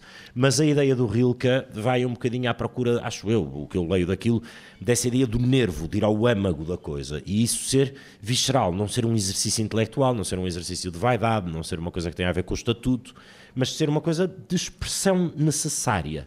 Pronto. E a, a Capicua usa, Ana, é o nome dela, a, a Capicua usa o, o, partes desse texto do Rilke para um texto generalista, que ela, generalista já, vou, já me vou fazer entender, acho eu. Ou seja, a Capicua responde a uma série de jovens hip-hoppers, não sei se pode dizer assim, artistas de hip-hop. Passa a poder. Uh, que lhe escrevem a pedir opinião sobre o trabalho que estão a fazer e lhe mandam uh, músicas e trabalhos que estão a fazer e pedem a opinião à Capicua e ela responde-lhes coletivamente com um mesmo texto que tem fragmentos de respostas do que mandou a este, que mandou àquele, que mandou à outra, que mandou à outra e cose aquilo com dois excertos do Rilke da primeira carta das cartas a um jovem poeta. Portanto, por cima, é uma coisa que é muito bem montada em termos. É, muito bem pensada, é muito giro a ligação que ela faz naquilo. Portanto, deu-me uma pica tremenda trabalhar com a Capicua, fazer aquilo em estúdio com ela, estar a usar palavras do Rilke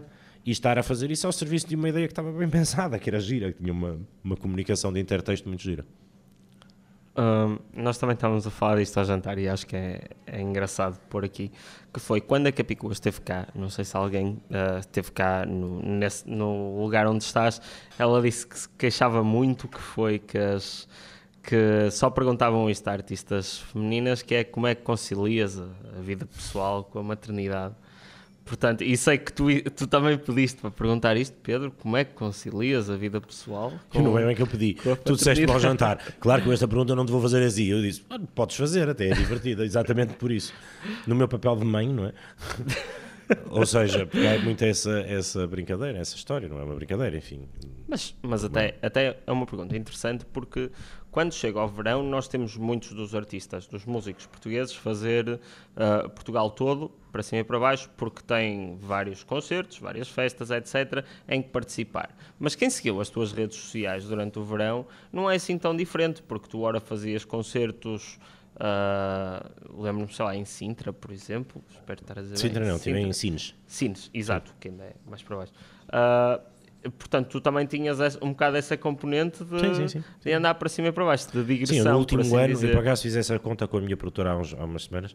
No último ano, fiz em Sines, precisamente. No último ano, acho que estive em 30 ou 32 cidades a fazer ah, espetáculos, é... sim. Sem contar com as cidades onde estive a gravar o programa, com os sítios onde estive a filmar. Em filmagens, sim. Em, em espetáculo ao vivo, acho que estive em 30 ou 32 cidades no último ano. Como é que se concilia isso? Bom, e no caso do Gustavo, eu sou separado da mãe do Gustavo e a mãe do Gustavo é artista também, é arpista. Uh, toca harpa. Eu, eu, designo bem o toca harpa porque quando se diz arpista às vezes as pessoas ouvem artista. Um, e portanto temos os dois vidas de estrada e de, de, espetáculos ao vivo e não sei o quê. E vivemos, para, para facilitar um bocadinho mais, ela vive em Lisboa e vive no Porto. Portanto o Gustavo vive mais ou menos na A1, ali, perto de Pombal, na média. Um, depois concilia-se com. O sotaque do teu filho vai ser muito interessante. Vai, não é? pois, eu também nasci em Portimão e tenho este sotaque que, como dizia o João Paulo Coutrinho, eu, eu sou de um bairro de Portimão que tem um sotaque muito específico, parece mesmo o do Porto. Porque eu nasci em Portimão, mas sou do Porto. Foi, um acidente de percurso. Um, concilia-se com a, com a dificuldade natural que qualquer mãe, qualquer pai que tenha uma vida que não seja das 9 às 5 com um emprego fixo e mesmo as pessoas que não têm uma vida das 9 às 5 às vezes não têm só um emprego, não é das 9 às 5, é das 9 às 10 ou às 11, têm mais do que um emprego e muitas dessas pessoas, por exemplo, não têm redes de apoio ou familiares ou não têm dinheiro para, para ter uh, babysitting ou qualquer coisa às crianças.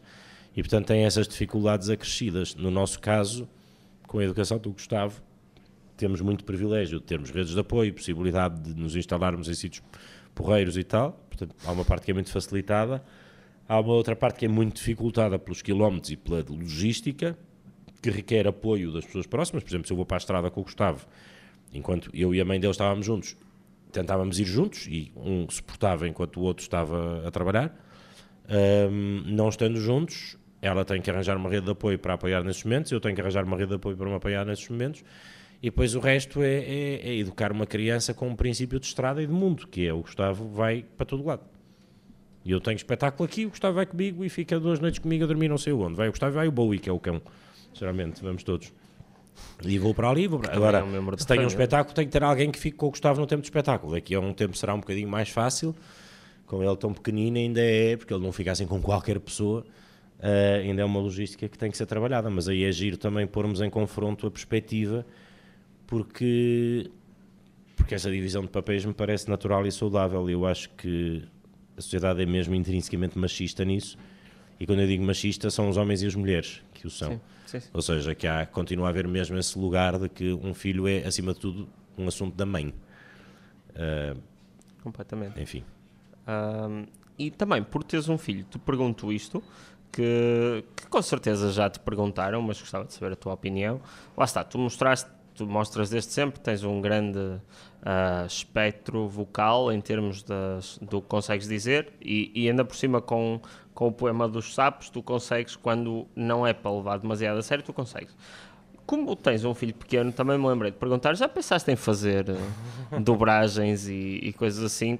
porque lá está, não sei, o teu filho com certeza vê desenhos animados dobrados, se já pensaste em ser uma dessas vozes. Se bem que não te veja muito como isso, mas com certeza já pensaste nisso e gostava de saber a tua opinião.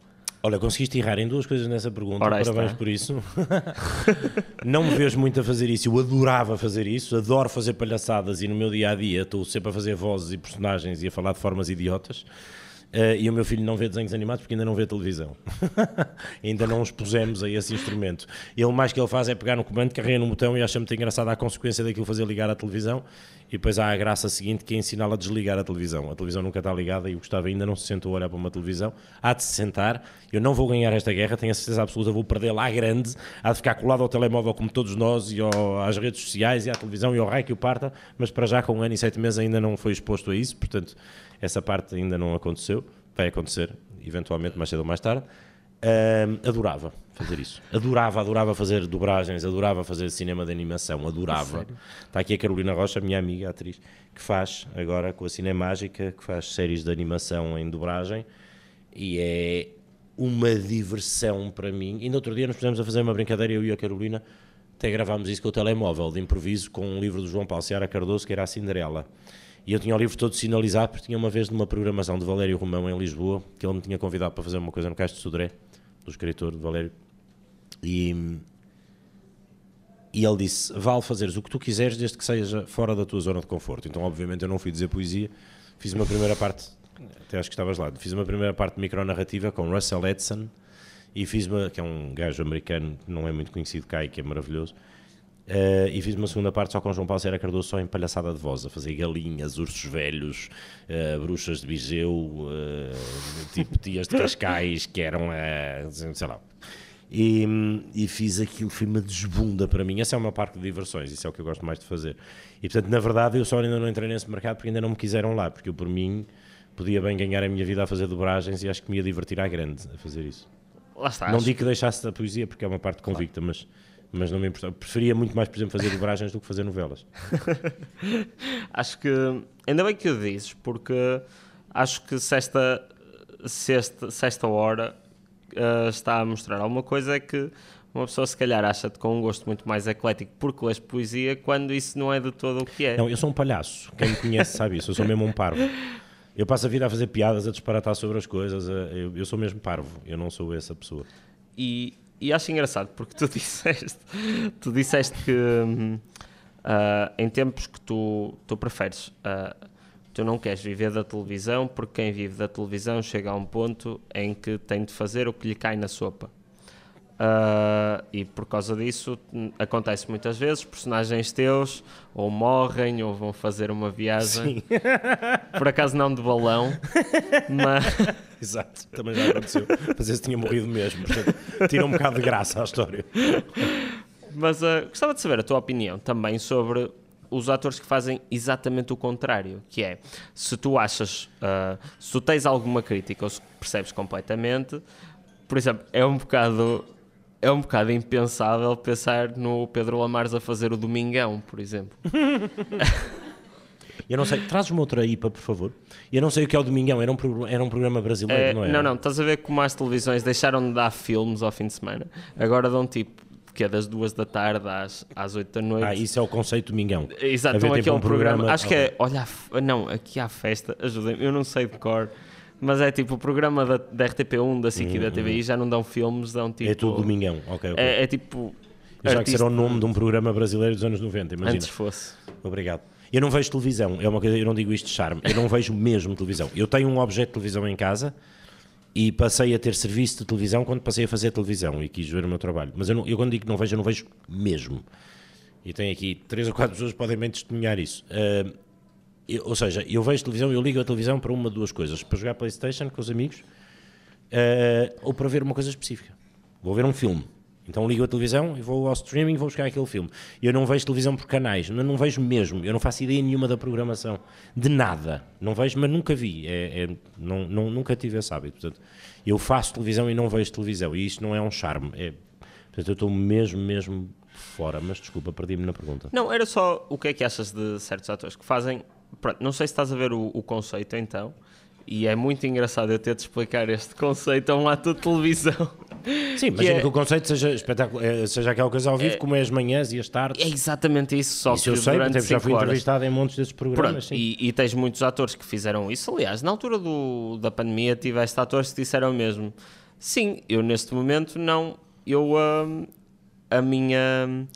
O meu ganho diminuiu imenso e estou a fazer isto porque é um Mas, programa. mas eu sobre- não percebi uma coisa, eles fazem, como atores, eles fazem o quê nos programas? Que há personagens a entrarem? Não, não, Fazem é tipo entrevistar pessoas, tipo. hum, isto é um bocadinho Por serem difícil. figuras públicas, estão numa Sim, situação exato. de irem aos contextos. E depois Epá, não são- acho nada, não tenho opinião nenhuma, acho ótimo. Acho que as pessoas devem fazer. Não, mas acho mesmo. Acho que as pessoas devem fazer aquilo que quiserem e devem ganhar dinheiro para poderem viver com dignidade a fazerem aquilo que entenderem. Se isso não tiver a fazer mal a ninguém, não tenho nada a ver com isso, não faço juízo nenhum. Acho que é uma ótima resposta, sinceramente. Ah, então, falando de algo um bocadinho diferente, que foi, eu estive contigo ah, quando foste à, à minha escola na altura e depois vi-te passado uns anos porque calhou que o destino que estivéssemos no mesmo sítio ao mesmo tempo, que foi em São Pedro de Moel, e leste a Ode Marítima. E na altura foi muito interessante porque estavas, era, estavas à beira-mar e estava o barulho das ondas a bater e tu estavas a ler a Ode Marítima com todas as suas interjeições e aí com, com todo aquele peso que tu próprio admites que ler a Ode Marítima é difícil e, e fizeste-o em muitos sítios, incluindo em Macau. A minha questão é porquê ah, a Ode Marítima? E... Não, é porque a Ode Marítima, precisamente, e, e é uma coisa que tu fazes ao longo dos anos, ah, e havendo tantas odes de Alberto Queiro, Alberto Queiro não, Do desculpa, Alberto Campos, Campos, ah, porque a Marítima em específico?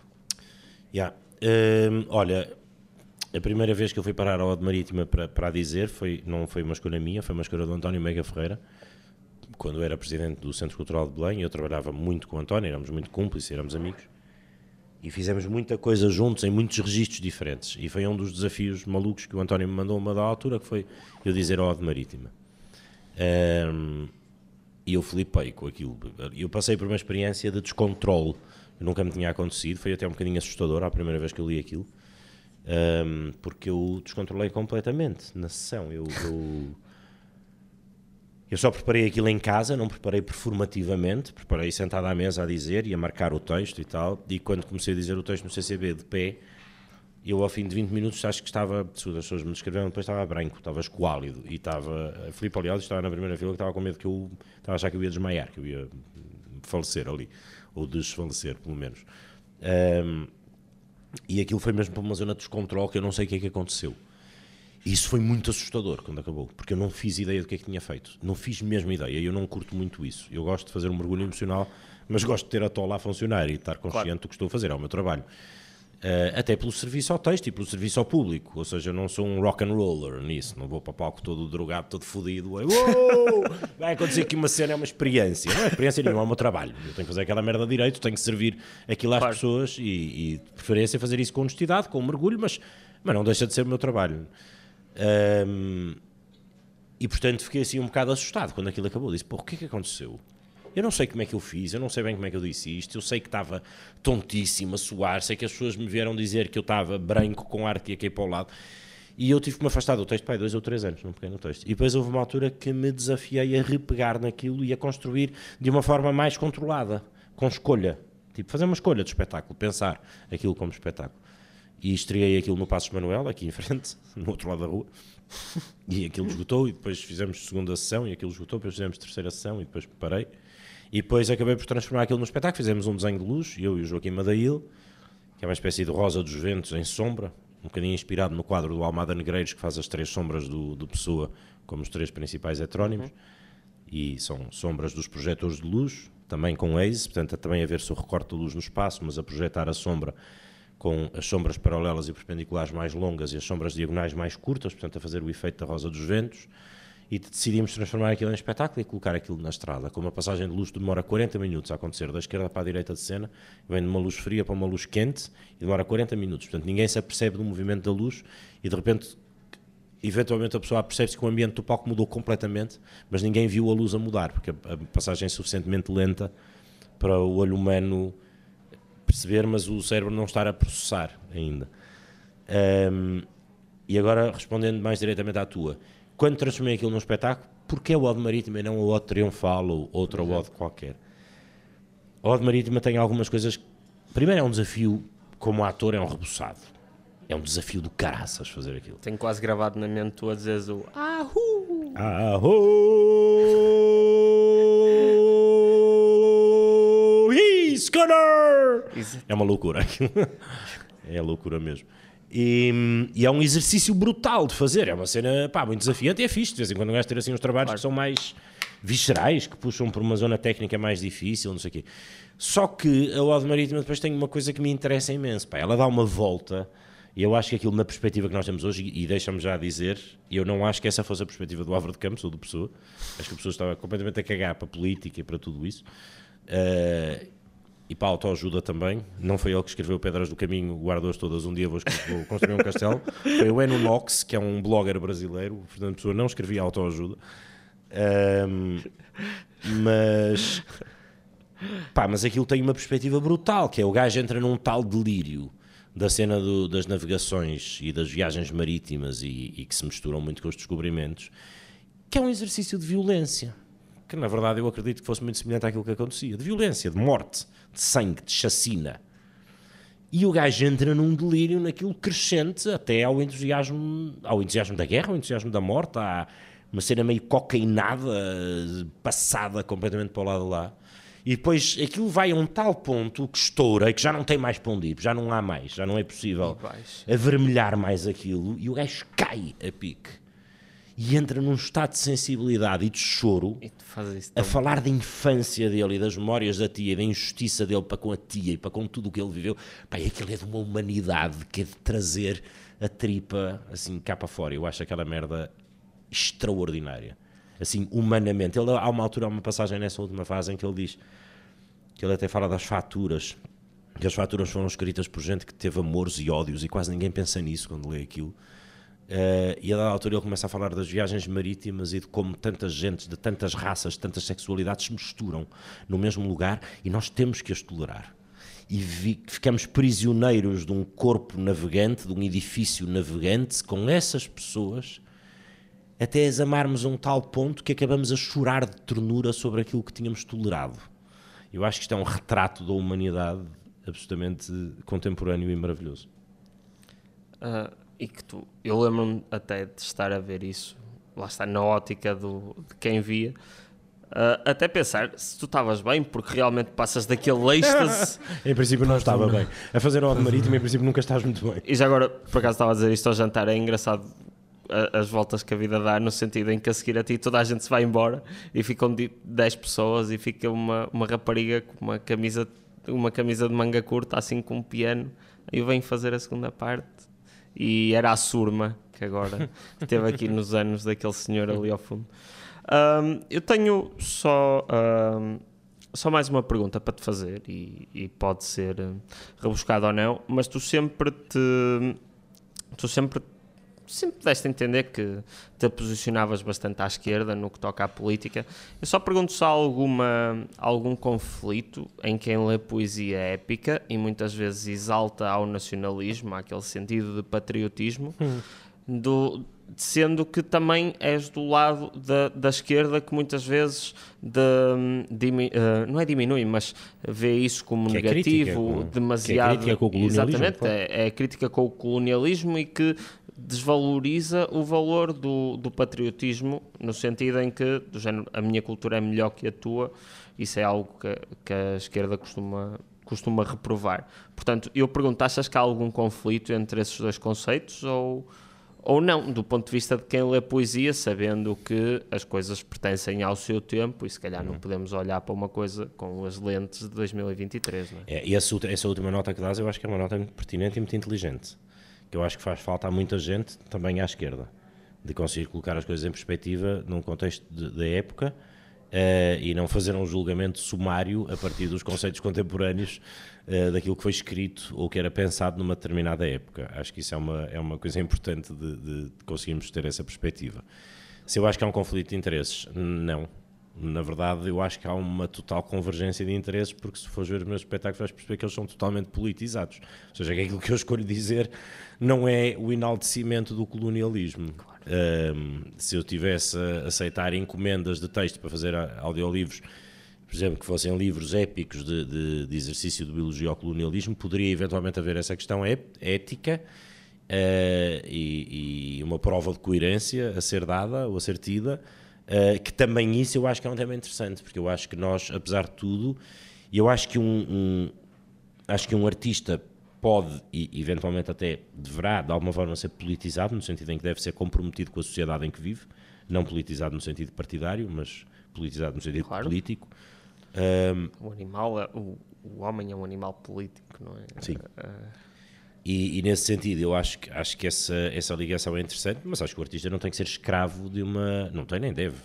De qualquer narrativa hum, eh, política e da época em que está a viver.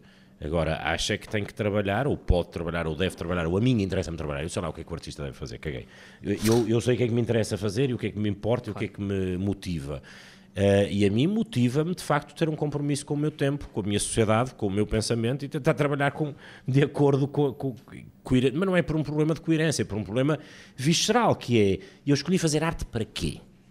O que é que eu quero fazer com isto? A quem é que eu quero chegar e para quê é que eu quero chegar às pessoas? Eu quero chegar para fazer o quê? Com, com, as pessoas, com o público, comigo próprio, com o espetáculo, com a sociedade. Porquê é que isto me interessa? Porquê é que foi a linguagem artística que eu escolhi? Então isso tem um comprometimento de base, mas não é um comprometimento de cartilha, não é um comprometimento de, de dogmático. É um comprometimento com o pensamento crítico, com o olhar, com o questionamento sobre as coisas Epá, e com uma coisa que o Gabriel Celaya, no texto que dá, dá nome ao, ao meu espetáculo, ou seja, que eu roubei o título do texto, como faço sempre, na poesia é uma arma carregada de futuro, uh, que o gajo a dada altura diz, o gajo é ótimo, o Gabriel Celaya, o poeta, uh, que ele a dada altura diz, maldigo a poesia concebida como um luxo cultural pelos neutrais, maldigo aqueles que não tomam partido até manchar-se.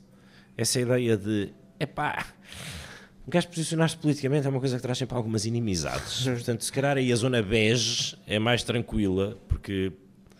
Só que eu acho que a zona bege mancha. Porque, enfim, no sentido caricatural, se eu vir uma senhora, uma avó, a ser espancada no meio da rua uh, e eu não fizer nada porque estou a ser neutro, eu não estou a ser neutro. Eu estou do lado do opressor, eu estou do lado do agressor que está a fazer a agressão. E, portanto, essa neutralidade é muito relativa, tem limites para mim muito, muito, muito definidos, não é? De, e no trabalho artístico, no nosso comprometimento social, é para um não tomar partido em quê? Em que é que nós não tomamos partido? Eu acho que há coisas em que nós devemos, de facto, ou podemos, e acho que há sempre a possibilidade de nós fazermos um zoom out e queremos pensar melhor sobre as coisas. Acho que tomar partido não é a mesma coisa que emitir opiniões no Facebook ou dizer coisas rapidamente quando se sente epidermicamente ou quando aquilo parece estar ou não do nosso lado da barricada. Agora, não tomar partido sobre coisas essenciais, quer dizer, sobre a desigualdade social, sobre a violência, sobre a fome, sobre a guerra, que não temos opinião sobre essa merda? Tenho dúvidas. Um, para terminar, só dizer que amanhã estarás na Feira do Livro a fazer, um, a atuar com o espetáculo uh, Como se Constrói uma Casa. Uhum. sabes a que horas é? Só para não sei, sei, às 7 da tarde. Era para ser tarde. na concha acústica, mas provavelmente passaremos para dentro da Biblioteca Almeida Garrett, talvez no auditório, por causa do mau tempo. Não deve chover, mas não está muito agradável o tempo. E é com o Rui David, maravilhoso. Uh, aconselho toda a gente a ir. E por fim, uh, se calhar é para isso um bocadinho que vocês estão cá também. Pedi ao Pedro se podia trazer algum poema à sua escolha e, uh, e pedia se, se o podias ler. E como jeito de piada, eu, eu ontem disse: Olha, o Pedro vai fazer uma coisa que há gente que paga imenso para poder ir ver. Portanto, ler um poema. Três, três corujas costuma resultar, só para dar aqui o, Exato. o mote. Para fazer de borla. é, eu agora com a conversa até. Eu trouxe o livro da Filipe, acaso desse para o outro lado, e agora com a conversa até fico na dúvida se era este poema que me apeteceria ler neste momento, mas eu acho que eu vou ler na mesma, porque. Podes, podes ler qualquer que te apeteça. Sim, sim, calculo que sim. Tu tinhas-me dito. uh... Chama-se Liberdade, ou lá o que é, né? apesar da fortuna que me pagam. eu só estou a dizer porque do género. Uh, não, eu sei, não há um compromisso. Eu na altura tinha pedido um que, que, pudesse ser sobre álcool ou qualquer coisa, mas se agora te apetecesse ler sobre um, sobre. Pois, árvores, não, é, houve, houve essa, esse foi o princípio da escolha e, e haver esta ideia do craft beer, é? do, do parceiro para beber umas cervejolas artesanais. Eu não é muito fácil encontrar poemas que tragam a cerveja. O vinho é mais comum. Bom, havia aquele clássico do Baudelaire, dos paraísos artificiais, o Embriagai-vos, que é aquele poema que tem. Não é um poema, na verdade é uma micronarrativa, mas tem um, aquela tirada muito famosa do Embriagai-vos sem cessar de vinho, de poesia ou de virtude. À vossa escolha, seria a escolha mais óbvia. Depois que ia pensar na questão da, da cerveja, e a minha cabeça, aqui a jukebox de links de palavras, uh, foi parar um poema do Rui Belo, pá, que é um poeta que eu adoro e que eu acho que é muito pouco lido e muito pouco valorizado e portanto apeteceu-me imenso trazer este poema, embora ele não tenha absolutamente nada a ver com a conversa que tivemos a ter até agora, ou seja, todas estas questões de posicionamento, de, claro. de política, de estar em sociedade, de estar na profissão, o poema não tem rigorosamente nada a ver com isso. Mas acho que é um poema belíssimo e foi escrito na por cima por uma pessoa de quem eu fui amiga e de quem gostei mesmo muito, que era a Maria Teresa Belo, que quando eu a conheci era já a viúva do Rui, ou seja, o Rui já não, já não era vivo. Um, e portanto eu acho, acho, acho que vou dizer esse poema na mesma, chama-se Elogio de Maria Teresa. Eu vou pedir-te um favor, tu emprestas-me o teu telemóvel com uma lanterna porque os 44 anos e sem conto sem. Ah, esquece! Obrigado. Salve palmas para o Salgado, só favor. Salgado técnico de luz.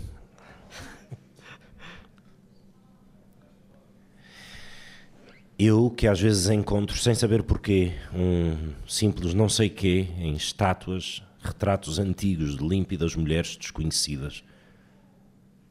Eu que de súbito, à primeira vista, me apaixono, adolescentemente, por essas mulheres mortas, mas contemporâneas de um pobre poeta português do século XX, levadas até ele, talvez por um discreto gesto às formas e às cores impresso, por um homem que na arte encontrava a única razão de vida, abro a pasta e deparo com o teu retrato. Um retrato de passe anos atrás tirado no sítio suburbano onde primeiro vivemos e juntos suportamos com surpresa a solidão de sermos dois e ela só vragar os ombros onde os dias nos poisavam. Conheço outros retratos teus onde também estás viva, um deles, bem me lembro, estava à minha espera, em Saint-Malo, uma tarde, ao voltar do Monte de Saint-Michel, neste verão bretão, onde então procurava justificação, por mínima que fosse, para a vida, numa das muitas fugas de mim próprio que às vezes empreendo, embora antecipadamente certo de que só pela morte, enfim. Me encontrarei comigo.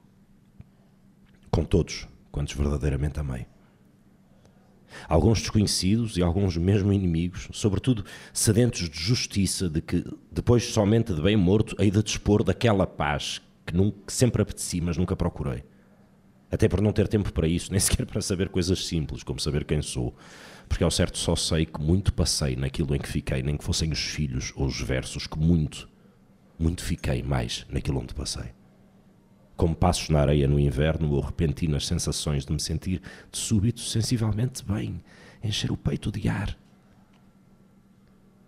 sentir-me vivo. São retratos diferentes de quem foste um breve instante. E neles floriste e apenas não murchaste por haveres ficado um pouco mais em tais fotografias. Mas há em todos eles uma graça inesperada. A surpresa da corça ou restos dessa raça que há em ti, talvez um pouco mais do que nas demais mulheres. A expressão sempre surpreendente da surpresa, mesmo até para quem te conhece tão bem como eu te conheço. Se nuns mais do que noutros, sem exceção, desponta a madrugada que era e é esse teu riso claro. Quem primeiro falou de riso claro talvez houvesse ouvido a água quando corre sobre os seixos de um ribeiro. Talvez a tivesse visto branca e fresca. Mas teve de inventar para conquistar essa metáfora quando eu que te ouvi rir não fiz mais do que ouvir e eu sei que o som da água imita o teu sorriso. Talvez dentro de séculos se não fale mais de ti, coisa aliás sem maior importância que a de não ter alguém deixado o teu retrato em qualquer dos museus esparsos pelo mundo. Eu estarei morto e pouco poderei fazer por ti, simples mulher da minha vida. Mas isso não importa. Importa esta manhã. Este bar de Milão, onde olho o teu retrato enquanto espero o meu pequeno almoço e saboreio as cervejas em jejum tomadas. E começam de súbito a chegar aos meus ouvidos inesperados os primeiros acordes do concerto Imperador.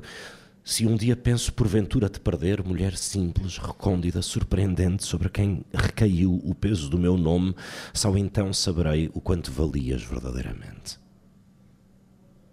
Estás presente em mim como ninguém. E sabes o quão terrivelmente amei e amo outras mulheres. Além de ti, além de minha mãe. Mas tu tens o meu nome, Clara Rilka. Tu trocaste a tua alegre vida irrequieta no único infeliz dos teus negócios por um poeta pobre, velho e feio como eu. Contigo aprendi coisas tão simples como a forma de convívio com o meu cabelo ralo e a diversa cor que há nos olhos das pessoas. Só tu me acompanhaste súbitos momentos quando tudo ruía ao meu redor e me sentia só e no cabo do mundo. Contigo foi cruel no dia a dia. Mais do que mulher, tu és já hoje a minha única viúva. Não posso dar-te mais do que te dou. Este molhado olhar de homem que morre e se comove ao ver-te assim presente tão subitamente. Bons dias, Maria Teresa. Até depois. Preciso tomar o meu pequeno almoço. A cerveja era boa, mas é bom comer como come qualquer homem normal e me poupa ao perigo de, até pela idade, me converter subitamente num sentimental.